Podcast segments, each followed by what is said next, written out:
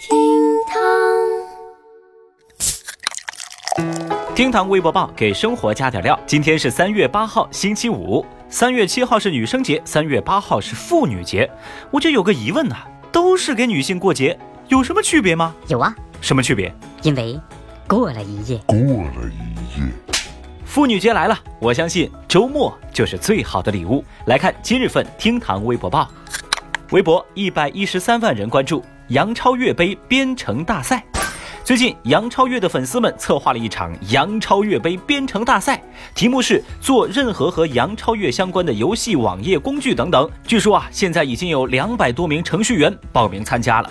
之前呢，杨超越的粉丝还举办过辩论赛、歌唱比赛、春节晚会、吃鸡比赛、英雄联盟比赛、元宵节猜灯谜等等有趣的活动。哇！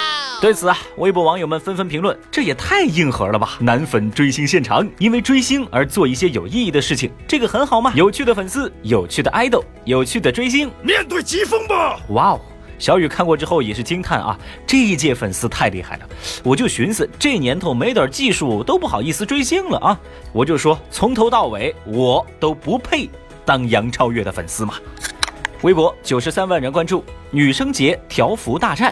三八妇女节的前一天被称作女生节，旨在关爱高校女生，展现高校女生风采，促进男女同学间真挚的交流，展现学生的青春风采。那众多高校啊，也上演了女生节条幅大战。哎，我就觉得很奇怪啊，明明是展现高校女生风采，怎么男生那么大劲儿呢？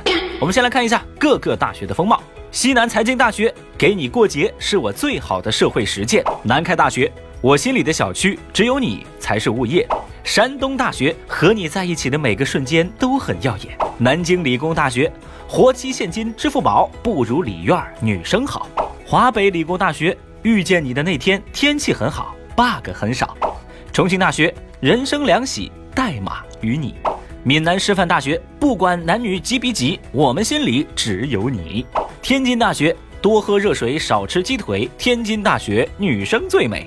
武汉大学，改革春风吹满地，五大女神真美丽。哈哈，其实每一所大学啊都被成吨的条幅给包围。刚刚呢，我们只是简单摘取了其中的一两句。这些大学生们上知天体运行原理，下知有机无机反应，外可说英语，内可修古文，求得了数列，说得了马哲。哎呀，也不知道哪一个条幅撩到你了呢？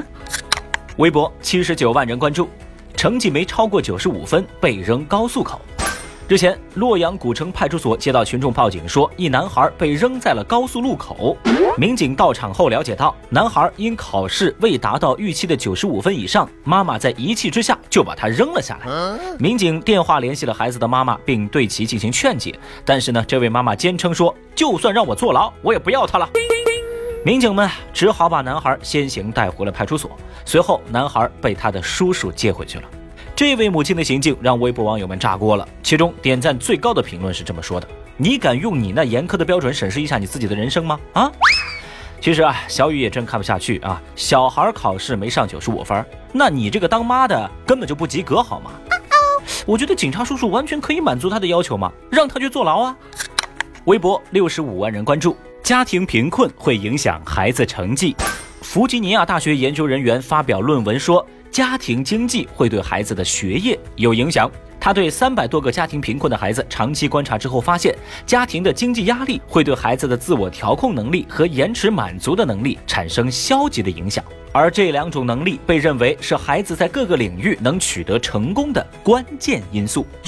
我想啊，这一条消息之所以能够登上热搜，应该是所有人看到这个论文之后都会有同一个疑问：兄弟，这结论还需要你做调查研究吗？微博四十五万人关注，韩国人工降雨治雾霾失败。